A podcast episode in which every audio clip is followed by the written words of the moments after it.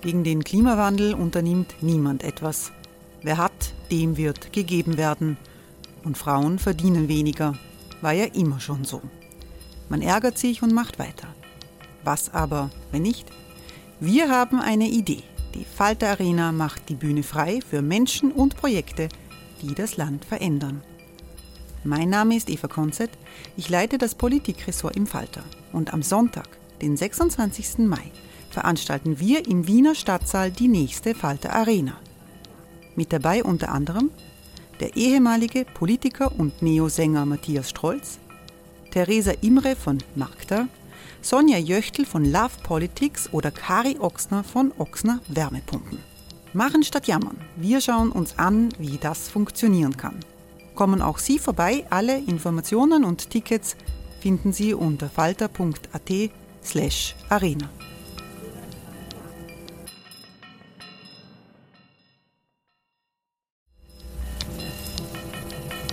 Falter-Podcasts werden durch Werbung unterstützt.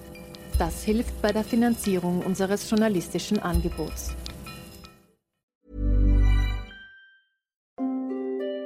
Hereinspaziert durch unser Burgtor. Ob Burgherr, Ritterin, Stallbursche oder Gauklerin. Die Burg Liechtenstein in Maria Enzersdorf bei Wien lädt zu Erkundungen ein und weckt bei Groß und Klein die Abenteuerlust. Erbaut im Jahr 1130 ist die Burg bis heute zu 60 Prozent im Originalzustand erhalten. Waffenkammer, Turmzimmer und Ritterstube. Die Stammburg der Fürstenfamilie von und zu Liechtenstein bietet Einblicke in das Leben im Mittelalter. Besuchen Sie uns jetzt in der Erlebniswelt Burg Liechtenstein. Jeden Sonntag mit eigener Kinderführung. www.burgliechtenstein.eu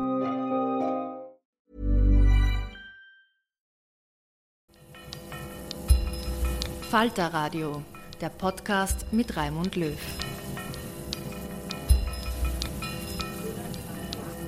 Herzlich willkommen, meine Damen und Herren, im Falter Radio. Die Verurteilung von Sebastian Kurz letzte Woche ist ein Einschnitt für die österreichische Politik. Es hat Vergleichbares gegeben bei Ministern, dem früheren Innenminister, bei anderen Ministern, vor allem ÖVP-Ministern, aber sie waren nicht Parteichef und sie waren nicht Bundeskanzler. Bekanntlich ist es um den Vorwurf gegangen, dass sich Kurz als Bundeskanzler einer Falschaussage im Ibiza-Untersuchungsausschuss schuldig gemacht hat. Florian Genk, Falter-Chefredakteur, hat die Verhandlungen verfolgt und er hat zur Causa Ibiza zahlreiche Recherchen vorgenommen. Er sitzt jetzt vor dem Mikrofon. Hallo Florian. Hallo Raimund. Die ÖVP sagt, dieses Urteil ist eine Überraschung.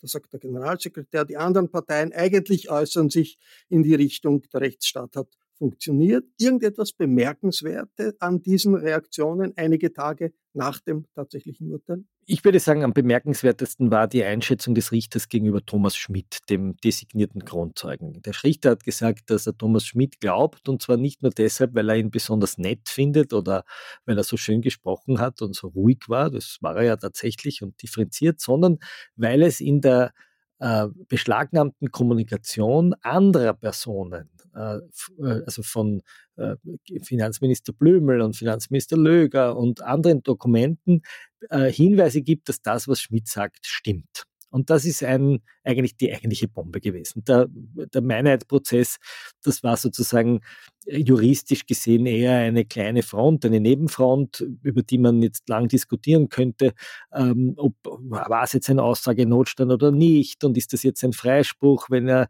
äh, Zweifel gehabt hat und äh, der Richter ist zu dem Ergebnis gekommen, zumindest in einem Punkt hat er glatt gelogen, aber die wirkliche Bombe schlummert in der Bewertung des designierten Grundzeugens durch den Richter Michael Radastic, weil das schon jetzt der zweite Grundzeuge ist, dem Glaubwürdigkeit attestiert wird. Sabine Sabine Beinschab, die Frau, die die Meinungsforschung gemacht hat, die frisierten Meinungsumfragen, Steuergeld finanziert, äh, die hat auch gestanden und die ist im Prozess gegen die Familienministerin Kamersin als glaubwürdig bewertet worden. Das heißt, wir haben in diesem großen Österreich-Beinschab-Tool-Prozess, also in der Inseraten-Affäre, mittlerweile zwei Grundzeugen, denen die Gerichte Glaubwürdigkeit attestieren. Wie wichtig ist es, dass Sebastian Kurz nur in einen von drei Anklagepunkten verurteilt wurde. Er wurde, er sagt ja selbst, er ist zweimal freigesprochen worden. Ja, tatsächlich hat der Richter gesagt, er spricht ihn frei. Wenn man den sogenannten Wiener Kommentar zum Strafgesetzbuch liest, das ist so die Auslegungsbibel, dann hätte er eigentlich nicht frei sprechen dürfen, sondern es war eine Art äh, in einem Faktum sozusagen nicht bewiesen. Also er ist insgesamt schuldig gesprochen worden. Das, das mit den Freisprüchen, das ist ein bisschen umstritten. Ähm, Sebastian Kurz, kann man sagen, hat sicher noch Chancen äh, im, im, Oberlandesgericht. Es kann durchaus sein, dass der Richtersenat dort die Dinge in seinem Sinne interpretiert und sagt, er hat vielleicht keinen Vorsatz gehabt. Ich persönlich glaube das eigentlich nicht, weil der Richter sehr ausführlich begründet hat, warum Kurz äh, auch eine innere Tatseite hatte, also einen Vorsatz hatte, die Unwahrheit zu sagen. Äh, der Richter hat sich ja sehr, sehr viel Zeit genommen. Er hat alle Angriffe eigentlich abrutschen lassen. Wir müssen uns erinnern, er ist abgelehnt worden, ist befangen. Die Staatsanwaltschaft, der hat kurz vorgeworfen, sie würde die Beweise fälschen, sie würde einen Amtsmissbrauch begehen, sie hätte den Grundzeugen unter Druck gesetzt. Dem Thomas Schmidt hat man mit diesem Schmierentheater von zwei Russen unterstellt, er hätte selbst gestanden, dass er wahrheitswidrig ausgesagt hat also Kurz hat eine ganze Armada an Angriffen gefahren, relativ äh, unter der Gürtellinie. Man hat das eigentlich selten erlebt in einem Gerichtssaal, das letzte Mal vielleicht bei Karl-Heinz Grasser. Und der Richter ist eigentlich cool geblieben, hat gesagt, gut, in diesen zwei Punkten spreche ich im Zweifel frei und in einem Punkt bin ich fest davon überzeugt, beyond reasonable doubt, also an Sicherheit grenzender Wahrscheinlichkeit. Also ich glaube, dass der Richter im Großen und Ganzen ein sehr salomonisches Urteil gefällt hat. Er ist auch unter der Strafdrohung geblieben, die die Staatsanwälte gefordert hatten. Die Staatsanwälte haben gesagt, hier spricht ein Bundeskanzler vor dem Urausschuss. Der Urausschuss ist ein Kontrollgremium der Volksvertreter. Es ist letztlich die Möglichkeit des Souveräns, die Exekutive verantwortlich zu halten. Dort herrscht Wahrheitspflicht. Das steht im Strafgesetzbuch. Das ist nicht irgendein Kasperltheater, keine Löwinger Bühne, wie die ÖVP immer wieder gesagt hat. Und daher wollen wir eine möglichst harte Strafe bis zur Hälfte des Strafrahmens von drei Jahren. Da ist der Richter drunter geblieben, hat gesagt, acht Monate bedingt, das reicht. Bonelli hat überhaupt nur, der Kabinettschef hat sechs Monate bedingt bekommen. Also in Summe war das kein grobes Urteil und der Prozess war unter anderem auch deshalb so lang, weil Kurz sehr viele Zeugen nominiert hat. Und der Prozess war im Wesentlichen eine sehr faire, sehr ruhige und sehr sachliche Analyse des Geschehens äh, vor dem Ausschuss. Aber die WKStA, die Staatsanwaltschaft, ist eben auch nur zu einem Teil durchgekommen. Zwei äh, Anklagepunkte ist sie nicht durchgekommen, auch mit dem Strafausmaß ist sie nicht durchgekommen. Das ist richtig. Die WKStA hat sich in zwei Punkten, ist in zwei Punkten der Meinung gewesen, hier würde, äh, hätte kurz gelogen. Ähm, da hat der Richter gesagt, er hat zwar die Unwahrheit gesagt, aber er kann ihm jetzt nicht nachweisen, dass er das sozusagen mit dem Vorsatz gemacht hat, die Unwahrheit zu sagen, sondern das kann man so oder so interpretieren. Aber er hat hier auch gesagt, dass er Schmidt nicht für unglaubwürdig hält. Schmidt hat ja kurz nicht sozusagen voll in diesen Punkten belastet, in dem Sinn, dass er sagt, er Kurz lügt, sondern er hat diese Dinge aus seiner Sicht geschildert. Er hat geschildert, dass sich Kurz für ihn immer wieder eingesetzt hat, verwendet hat. Und da sagt der Richter, dieses Einsetzen, das, das kann man sozusagen als generelle Sympathiebekundung äh, interpretieren. Ja. Kurz äh, ist äh, an den, den, Stunden nach der Urteilsverkündung vor die Presse gegangen. Er hat danach äh, der Kronenzeitung ein Interview gegeben, hat der ZIP2 ein Interview äh, gegeben. Da hat er das, was er eigentlich in den Minuten nach der Entscheidung äh, des Richters auch vor der Presse selbst gesagt hat, noch einmal ausführlicher gesagt. Hören wir uns zwei dieser zentralen Aussagen mal an. Ich bin in zwei von drei Vorwürfen freigesprochen worden. In einem der drei Vorwürfe ist der Richter der Meinung, dass ich im Untersuchungsausschuss eine Falschaussage getätigt habe. Konkret äh, geht es um die Frage nach der Entscheidung über die Aufsichtsräte. Ich habe äh, damals im Untersuchungsausschuss die Frage, ob ich eingebunden war, bejaht. Ich habe auch gesagt, dass ich äh, um die Meinung gefragt worden bin und dass der Finanzminister die Entscheidung getroffen hat. Ähm, meiner Wahrnehmung nach, meiner Wahrnehmung nach hat das auch so stattgefunden. Ich habe auch im Prozess eigentlich miterlebt, dass das von mehreren Zeugen so bestätigt worden ist, unter anderem auch vom Finanzminister selbst. Und insofern äh, wird es Sie nicht überraschen, dass ich diesen Teil der Entscheidung als sehr ungerecht empfinde. In einem Rechtsstaat hat man Gott sei Dank Möglichkeiten, auch dagegen vorzugehen. Das tun wir selbstverständlich. Wir haben berufen und ich bin eigentlich sehr optimistisch, ähm, ja, dass wir hier bei einer zweiten Instanz auch Recht bekommen. Was ich dann auch doch ziemlich erstaunlich gefunden habe, war die sehr direkte Art, in der Sebastian Kurz den Thomas Schmidt angegriffen hat in den Minuten nach der Urteilsverkündung. Hören wir uns auch dieses Zitat an. Ich bin sicher subjektiv, ja, ähm, aber wenn ich jetzt einmal alles sozusagen ausblende, was Thomas Schmidt strafrechtlich vorgeworfen wird und jetzt nur auf das Bezug nehme, was ich heute gesehen habe. Ja? Also egal, ob die Russen jetzt recht haben oder der Thomas Schmidt recht hat. Ich war bei dem Gespräch nicht dabei, ich kenne die beiden Personen auch nicht. Aber wenn jemand, nachdem er seine Lebensbeichte macht, nachdem er sagt, er will Grundzeuge werden, ähm, einen Lebenslauf verfasst für ein Bewerbungsgespräch, und da schreibt er mehrere Dinge rein, die falsch sind, ja, ähm, unter anderem die absurde Lüge, dass er die Geiselbefreiung im Jemen diplomatisch geleitet hat. Und auf das angesprochen im Gerichtssaal sagt er, das war nur ein Entwurf seines Lebenslaufs und das war ein Fehler, dass er den verschickt hat, aber er hat ihn für die Bewerbung verschickt. Und nochmal darauf angesprochen sagt er dann, ja, es war ein, eine Schlamperei, dass er das nicht rausgenommen hat.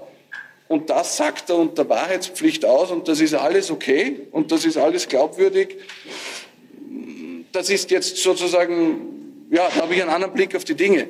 Nur nochmal, für den Teil, wo ich jetzt gerade schuldig gesprochen worden bin in erster Instanz, sind ja die Aussagen von Thomas Schmidt nicht so äh, relevant, ja, sondern äh, der, der, Richter hat das auch nicht äh, mit dem Thomas Schmidt groß begründet, sondern er hat, er hat dargelegt, dass er der Meinung ist, ich hätte das anders formulieren müssen. Das nehme ich zur Kenntnis. Ich respektiere es auch. Also es ist seine Meinung und muss ich auch respektieren.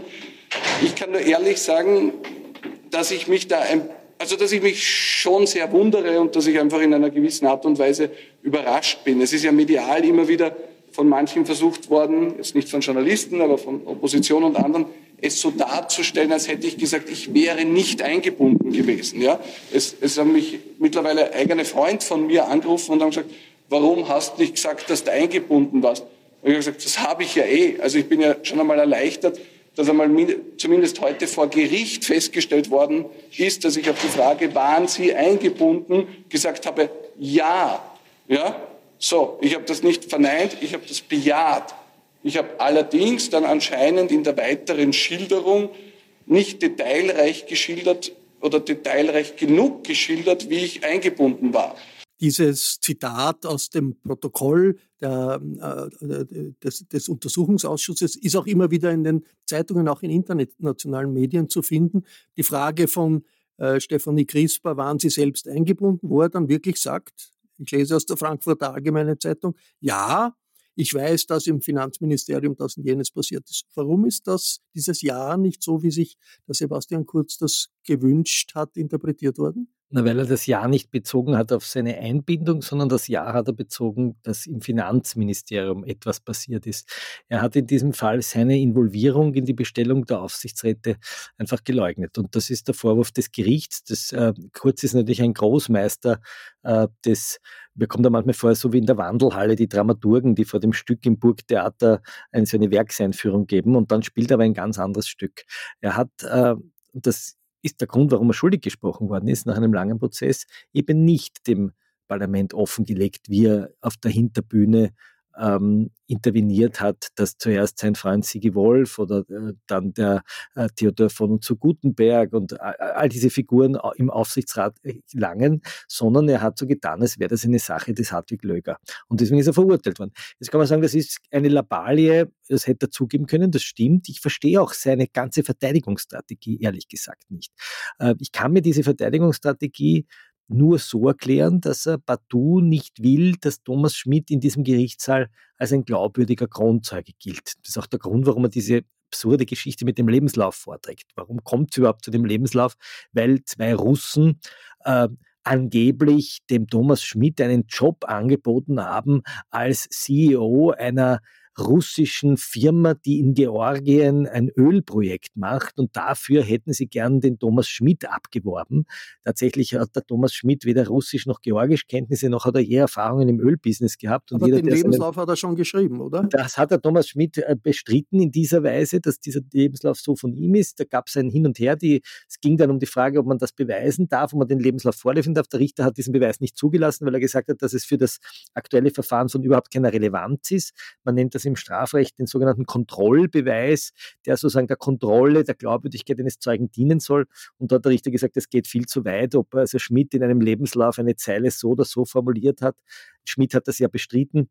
Es hat mit der Frage, ob der Kurz vom Ausschuss die Wahrheit gesagt hat oder nicht, nichts mehr zu tun. Also Kurz hat hier versucht, eine Front nach der anderen zu eröffnen. Aber kommen wir kurz zu diesen Russen zurück, um nur zu sehen, wie Kurz gearbeitet hat in diesem Prozess. Er er legt zwei eidesstaatliche Erklärungen von zwei Russen vor, die in dieser eidesstaatlichen Erklärung, abgegeben von der österreichischen Botschaft in Tiflis, erklären, dass der Schmidt ihnen gegenüber erklärt habe, von der WKStR so unter Druck gesetzt worden zu sein, dass er die Unwahrheit gesagt hat. Und dann sind diese zwei Russen einvernommen worden und beide Russen sagen aus, das haben sie so nicht gesagt, sondern sie haben nur den Eindruck gehabt, dass der Schmidt falsch ausgesagt hat. Daraufhin hat das Gericht den Anwalt von Kurz in den Zeugenstand gerufen und hat gesagt, der Anwalt, wir wollen jetzt wissen, wer hat denn eigentlich die eidesstaatlichen Erklärungen geschrieben? Und der Anwalt hat gesagt, die habe ich geschrieben. Also das sind zwei Beweismittel vom Anwalt geschrieben worden, wurden dann diesen Russen vorgelegt. Heute weiß man, dass die Connection der Russen zum Anwalt über einen Manager der Sperrbank offensichtlich gegangen ist, die dem Sigi Wolf ja äh, nahesteht. Und einer der Russen auch sozusagen Kontakte nach Israel hat, der war Diplomat in Israel.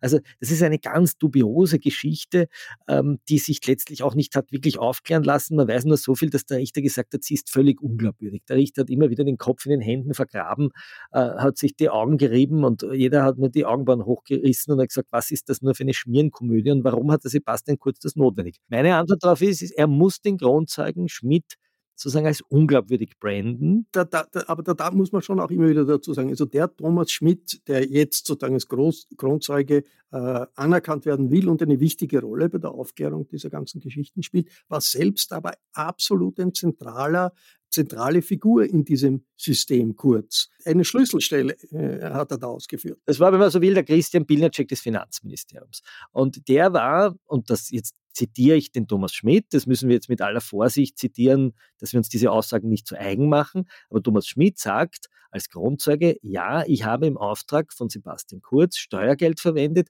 um Medien ins Rate zu geben, die dafür einen Vorteil angeboten haben für den Kurz, nämlich ähm, positive Berichterstattung. Und dafür haben wir nicht nur Geld geboten, sondern wir haben zum Beispiel der Kronenzeitung auch ein reichenfreundliches Stiftungsrecht in Aussicht gestellt. Und dieses in Aussicht stellen eines Vorteils seitens der Medienmanager, um an Steuergeld zu kommen, ist für sich gesehen laut Staatsanwaltschaft ein Delikt. Da muss gar keine positive Berichterstattung geschrieben worden sein, sondern schon dieser Korruptionstanz, dieses in Aussicht stellen, wäre strafbar. Und jetzt hat der Schmidt das ausgesagt. Und der Schmidt hat aber auch ausgesagt, dass der Benko ihn bestochen hat, der René Benko, der Investor, dass er ihm einen Job von 600.000 Euro angeboten hat dafür, dass er ihm die Finanz vom Leibe hält. Er hat ausgesagt, dass der Sigi Wolf ihn bestochen hat oder bestochen hat eine Finanzbeamtin, indem er sich eingesetzt hat und dafür die Finanz vom Hals bekommen hat. Äh, er hat ausgesagt über den Clubchef Wöginger, der interveniert hat im Finanzministerium. Also Thomas Schmidt hat an vielen Orten ausgesagt und hat immer wieder Dokumente vorgelegt, nämlich äh, Inseratenrechnungen, Chats, E-Mails aus der damaligen Zeit, die das, was er sagt, unterstützen. Und der Kurz hat das Problem, dass die WKStA diesen Beweisen jetzt akribisch nachgeht, Punkt für Punkt und schaut, stimmt das, was der Schmidt sagt. Das wird ein neues Verfahren. Das hatte mit dem jetzigen Verfahren nicht, nicht Das hat mit dem jetzigen Verfahren nichts zu tun und man muss das jetzige Verfahren im Zusammenhang mit diesem Verfahren sehen, weil natürlich, wenn Thomas Schmidt jetzt in diesem Verfahren unter Anführungszeichen als glaubwürdig aus dem Gerichtssaal geht, dann geht er auch ins nächste Verfahren als ein möglicherweise glaubwürdiger Zeuge. Und daher muss der Thomas Schmidt sozusagen auf allen Fronten angegriffen werden, weil ja der Inseratenkomplex ein Schöffenverfahren sein wird. Da werden Laienrichter entscheiden. Da wird das Volk entscheiden. Und das soll sozusagen da wird ein Zweifel gesät. Haben wir irgendeine Ahnung, wann, wann dieses Verfahren äh, stattfinden wird? Ich glaube, dass das ungefähr in zwei Jahren soweit sein wird. Zwei Jahren, also wird noch lang dauern. Zwei Jahren. Also man kann im Grunde sagen, das Oberlandesgericht hat den dringenden Tatverdacht bejaht. Es gab ja einige Einsprüche gegen äh, Hausdurchsuchungen und Sicherstellungen und da wurde der Fall sozusagen dem Oberlandesgericht vorgelegt. Das Oberlandesgericht hat einen dringenden Tatverdacht der Beteiligten bejaht. Das Problem ist, dass hier, und jetzt wird es sozusagen politisch und meiner Meinung nach immer noch zu wenig beachtet, dass Bundeskanzler Karl Nehammer als Chef des Bundeskanzleramts ähm, seit über einem Jahr sich verweigert, ähm, die E-Mails, die damals in der PR-Abteilung von Sebastian Kurz geschrieben wurden, und zwar von seinem damaligen Sprecher Johannes Fleischmann, äh, Johannes Frischmann und, ähm, und, und Herrn äh, Fleischmann, dass diese Chats wirklich dem Gericht äh, der Staatsanwaltschaft sozusagen vorgelegt werden. Da hat Nehammer jetzt über ein Jahr lang äh, gesagt, das sind private Nachrichten, die haben nicht sozusagen im Gerichtsakt verloren. Dann haben die Gerichte gesagt, nein, die sind nicht privat, das sind dienstliche Mails, die müssen herausgegeben werden.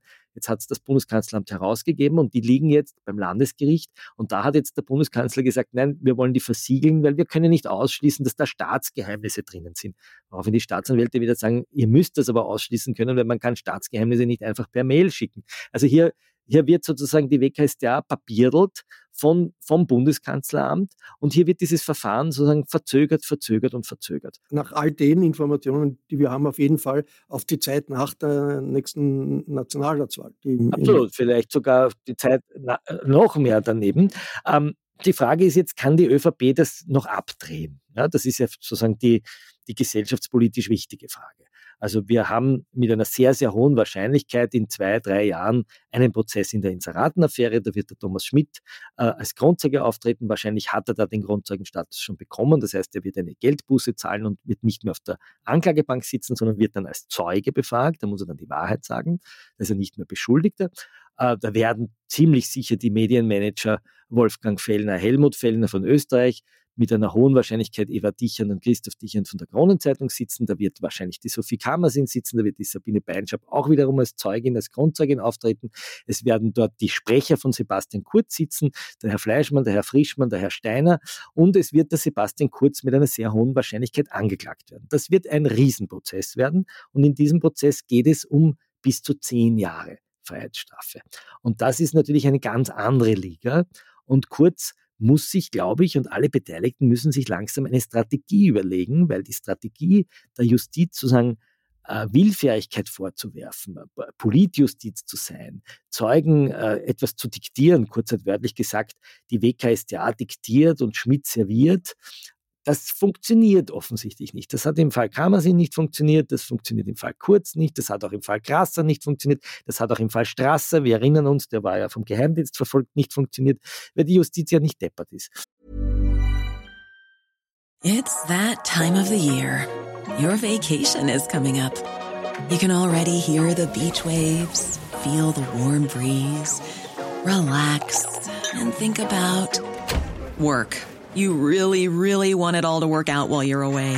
Monday.com gives you and the team that peace of mind. When all work is on one platform and everyone's in sync, things just flow wherever you are. Tap the banner to go to Monday.com.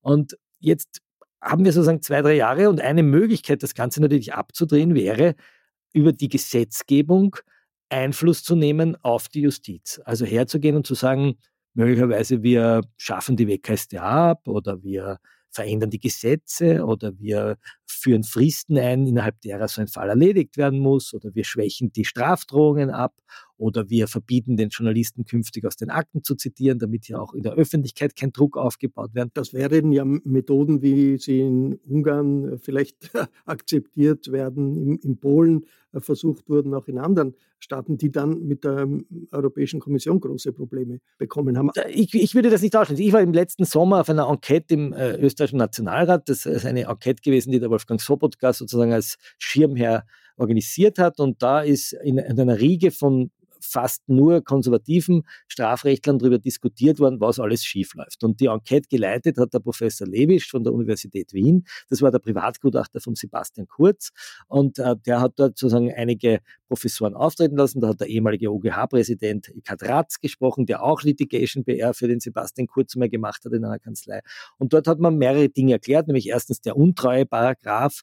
Das ist sozusagen das Spiegelbild zur Bestechung, also die die Untreue mit Steuergeld, der gehört also ein bisschen entschärft. Außerdem gehört eine Regel rein, dass nach drei Jahren Ermittlung das Verfahren zu beenden ist, wenn es keine Anklage gibt. Außerdem gehört ein Zitierverbot rein. Außerdem können die Handys nicht mehr so beschlagnahmen. In diesem Punkt hat der Verfassungsgerichtshof einer Beschwerde eines Unternehmens übrigens Recht gegeben. Also man darf nicht mehr so leichtfertig Handys beschlagnahmen. Man braucht in Zukunft einen Richter dazu ähm, und haben einige Punkte aufgeführt, wo auf einmal die ÖVP sozusagen die Beschuldigtenrechte entdeckt hat. Das ist alles ihr gutes Recht, so ist eine Demokratie. Man darf dafür eintreten, dass Beschuldigtenrechte ähm, gestärkt werden. Aber man muss sehr genau hinschauen, dass hier nicht sozusagen über einen Umweg ein Einfluss passiert. Und da sind wir bei einem Punkt, wenn ich den noch ausführen darf, der ganz wichtig ist. Es tagt jetzt gerade die sogenannte Pilnacek-Kommission. Was ist das? Die Pilnacek-Kommission ist eine Einrichtung der Justizministerin Sadic, die den ehemaligen Chef der Korruptionsbehörde BIA, den Martin Kreutner, der war Leiter der Antikorruptionsakademie in Luxemburg, eingesetzt hat, um die Vorwürfe zu untersuchen, die der Christian Pilnacek in dem legendären ähm, Kaffeehausgespräch, das mitgeschnitten wird, aufzuklären, nämlich, dass die ÖVP immer wieder bei ihm in sensiblen Kausen interveniert hätte. Er habe ja gesagt, er hat sich dagegen verwehrt und jetzt werden eine ganze Menge an Staatsanwälte gerade jetzt, gerade während wir reden, interviewt, die über das System Bildnercheck und über den politischen Einfluss in Strafverfahren Auskunft geben. Und ich höre schon so ein bisschen durch die Türritzen, der, der Justizbürokratie, dass dieser Bericht ziemlich gewaschen sein wird. Und das ist ein Bericht, der sich bezieht auf äh, wiederum auf politischen Einfluss, auf die Justiz, auf das Vorgehen der Polizei, auf das Vorgehen der Staatsanwälte. Und äh, das ist auch ein Bereich, der über mögliche Gesetzesveränderungen entschärft werden könnte. Ist das so? Also gehen wir einer Zeit entgegen, in der es relativ harten Tobak geben wird äh, in der Auseinandersetzung mit der Art und Weise, wie die ÖVP äh, versucht, die Justiz zu beeinflussen. Hier im Punkt Pilnacek, aber auch äh, dann bei dem großen Prozess zur Inseratenaffäre, den es möglicherweise in zwei Jahren gibt. Entweder so oder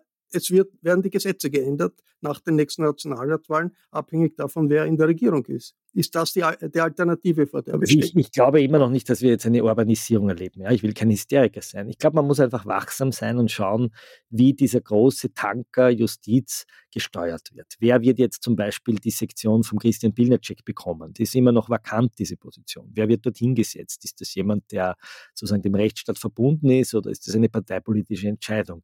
Ähm, wer wird, ähm, wie, wie geht es weiter mit der Fachaufsicht gegenüber der Wirtschafts- und Korruptionsstaatsanwaltschaft? Wir erinnern uns, der zuständige Chef der Oberstaatsanwaltschaft Wien, der Johann Fuchs, der ist selber verurteilt worden in erster Instanz wegen Lügen vor dem Urschuss. Er hat dann einen Aussagenotstand zugebilligt bekommen, ist weiterhin im Amt, aber ist natürlich schwer beschädigt, kann natürlich nicht mehr unabhängig eine Fachaufsicht ausüben gegenüber den Korruptionsermittlern. Wir müssen schauen, welche Korruptionsermittler verlassen die Behörden? Werden die dort frustriert? Wer leitet diese Behörde? Also man muss diese WKStA sehr genau beobachten, die ja auch Fehler gemacht hat. Das muss man auch festhalten. Wir erinnern uns an die BVD-Affäre, wir erinnern uns an den Fall Chorherr, die auch viele an Anzeigen gemacht hat, die durchaus problematisch waren. Wir erinnern uns an die Anzeige gegen die Pressejournalistin Anna Thalhammer, die jetzige Chefredakteurin des Profil, wo die WKStA auch manchmal so das Gefühl entwickelt, äh, sie ist der große Hammer der Republik und überall sind Nägel, wo man draufhauen muss.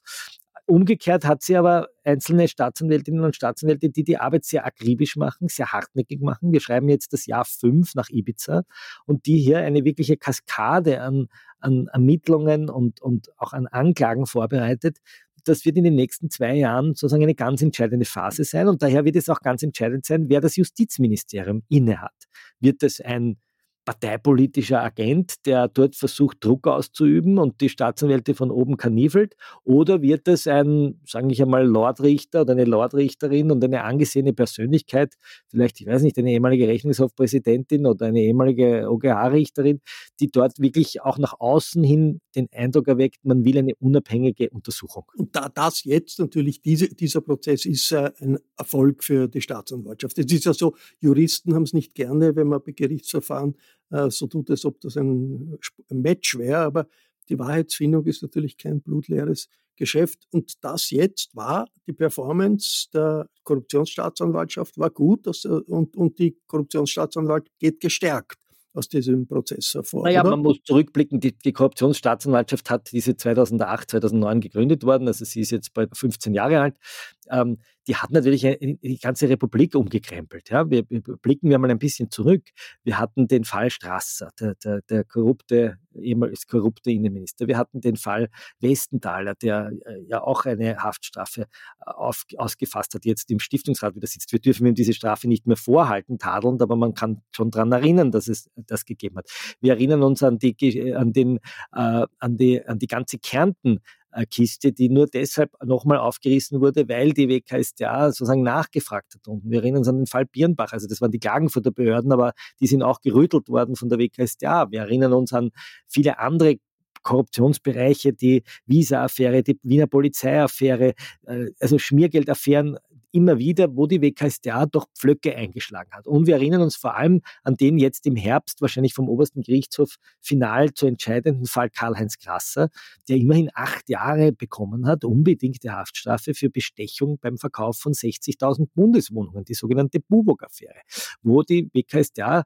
äh, sozusagen das Gericht davon überzeugt hat, einen Schöffensenat, dass Krasser, der ja auch immerhin im Parteivorstand der ÖVP gesessen ist, der kurz gehandelt wurde als ÖVP-Chef, sich die Taschen vollgesteckt hat. Urteil ist nicht rechtskräftig. Wir erinnern uns an, ähm, an eben auch an den Fall Kammersin jetzt, wo eine Politikerin verurteilt wurde, doch zu einer empfindlichen, bedingten äh, Haftstrafe in Urhaft gesessen ist.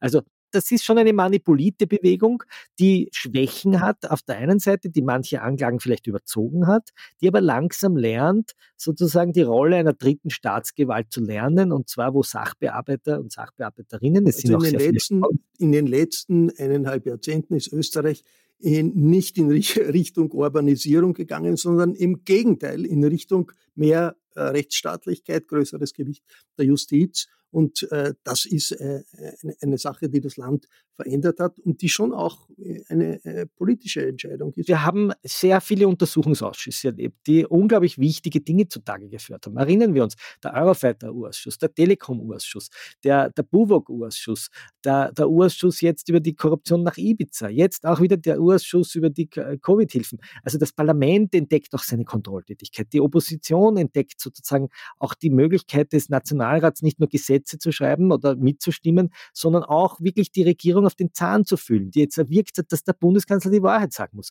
Das sind ja nicht so, wie wir immer wieder auch leider, muss man sagen, auch Kolleginnen und Kollegen in anderen Zeitungen schreiben, Kasperltheater oder Quatschbuden oder irgendein Polittheater, sondern das sind wichtige Kontrolltribunale, die auch eine Menge an Akten sozusagen dann wieder in die Medien bringen. Wir erleben auch eine Hochblüte der Medien, muss man auch sagen. Hoffentlich stärkt all das die Resilienz äh, der österreichischen äh, Demokratie, denn die äh, nächsten Jahre werden, werden, werden turbulent und, und werden stürmisch werden. Florian, ich möchte noch einmal zurückkommen jetzt zum Prozess gegen Kurz, zum, zum Schuldspruch. Der Einzige, der sich wirklich offensiv zu Wort gemeldet hat dazu, war der ÖVP-Abgeordnete Martin Engelberg. Er sagt, das war eigentlich Wortglauberei, da ist es um Wortglauberei gegangen, nicht um äh, etwas von Sub Substanz. Und er verteidigt den Sebastian Kunz. Hören wir uns einmal de, den Martin Engelberg äh, an, ÖVP-Abgeordneter auf Twitter X. Ich muss ehrlich sagen, ich bin wirklich eigentlich äh, entsetzt, enttäuscht, dass das jetzt einmal passiert ist drei Jahre, was ja eigentlich schon einmal für sich unerhört ist. Äh, das Zweite ist, es geht ja um, in Wirklichkeit um eine semantische Diskussion. War ein Na, ein Nie oder ein Nein oder eine doppelte Verneinung? Äh, und dass das für einen Schuldspruch reicht, äh, halte ich für sehr, sehr problematisch. Ich denke, jeder juristische Experte, mit dem ich in den letzten Wochen und Monaten geredet habe, hat gesagt, das ist, sagen, wäre undenkbar in jedem anderen Fall, dass es überhaupt zu einem Verfahren käme äh, äh, und geschweige dann zu einem Schuldspruch. Dazu kommt auch noch, äh, dass ich mich frage, äh, wie kann es sein, dass ein Richter, der, der ein irgendein äh, Naheverhältnis zu Peter Pilz hat, der ja sozusagen ein Todfeind von Sebastian Kurz ist, ähm, hier die, die, sagen, dieses äh, Verfahren abführt äh, halte ich auch für problematisch und schl schließlich äh, zweifelt man ja wirklich an, an dem wichtigen Leitsatz unseres Rechtssystems in dubio pro reo, also im Zweifel für den Angeklagten. Also alle Zeugen außer dem Thomas Schmidt haben ja eigentlich bestätigt, äh, das, was Sebastian Kurz gesagt hat im U-Ausschuss. Ähm, und äh, das heißt, dass der Richter jetzt davon ausgeht, dass alle Zeugen, äh, die das bestätigt haben, was Kurz gesagt haben, äh, jetzt die Unwahrheit gesagt haben. Also äh, ich frage mich wirklich, äh, was da die Konsequenzen daraus sind. Ich glaube, wir müssen da wirklich drüber nachdenken, äh, was das jetzt mit unserem Justizsystem auf sich hat, wie wir damit umgehen.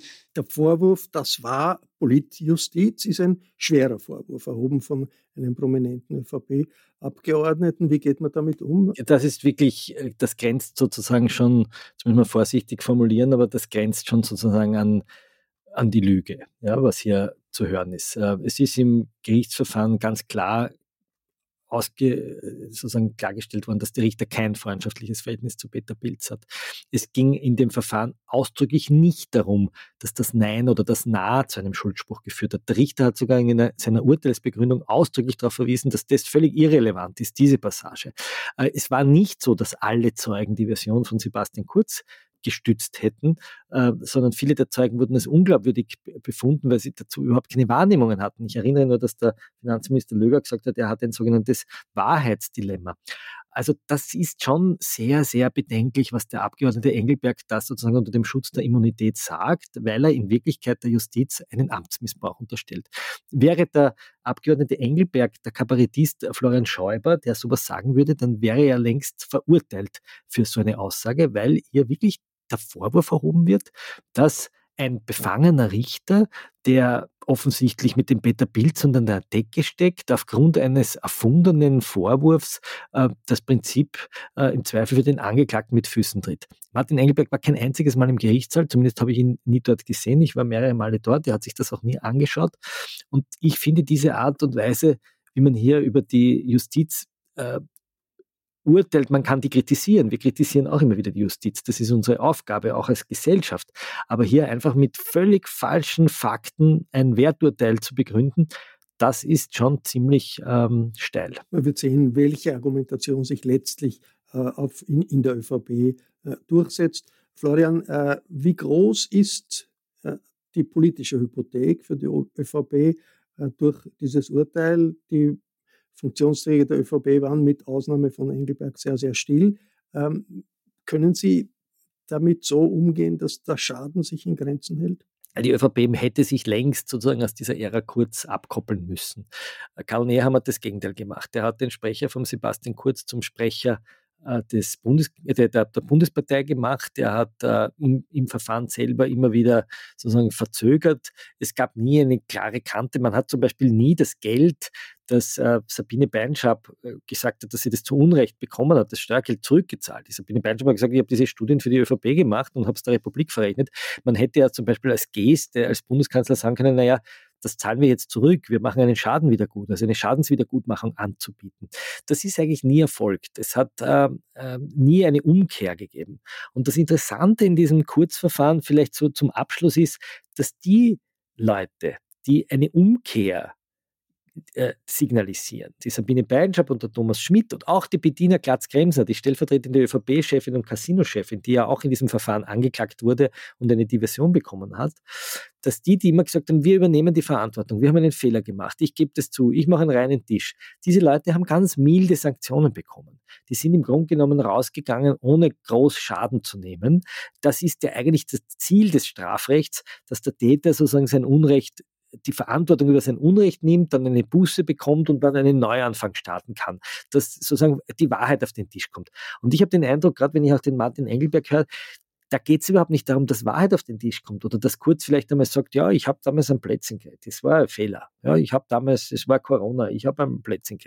Das schaffen die nicht und das ist schon sehr, sehr erstaunlich, dass auch die Verteidiger ihre Beschuldigten dort nicht hinkriegen, in diesem Moment, wo sie sagen, machen wir doch einen Tisch und erzählen wir, wie es wirklich war. Und wie damit umgegangen wird, das wird wohl der äh, kommende Wahlkampf vor den äh, nächsten Nationalratswahlen ganz entscheidend äh, zeigen. Das war's nach dem Schuldspruch gegen Sebastian Kurz in Wien. Danke, Florian Klenk. Ich verabschiede mich von allen, die uns auf UKW zuhören. Insights und Expertisen zur österreichischen Innenpolitik finden Sie jede Woche im Falter.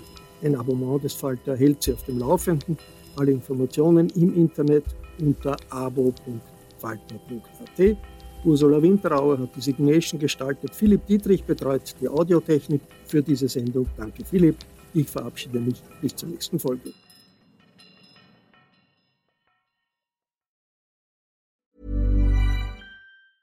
Planning for your next trip? Elevate your travel style with Quince. Quince has all the jet setting essentials you'll want for your next getaway, like European linen, premium luggage options, buttery soft Italian leather bags, and so much more. And is all priced at 50 to 80% less than similar brands. Plus, Quince only works with factories that use safe and ethical manufacturing practices. Pack your bags with high-quality essentials you'll be wearing for vacations to come with Quince. Go to quince.com/pack for free shipping and 365-day returns. This message comes from BOF sponsor eBay. You'll know real when you get it. It'll say eBay Authenticity Guarantee. And you'll feel it. Maybe it's a head turning handbag, a watch that says it all, jewelry that makes you look like the gem, or sneakers and streetwear so fresh every step feels fly. eBay gets it. So look for the blue check mark next to that thing you love and be confident that every inch, stitch, sole, and logo is checked by experts. With eBay Authenticity Guarantee, you can trust that feeling of real is always in reach. Ensure your next purchase is the real deal. Visit eBay.com for terms.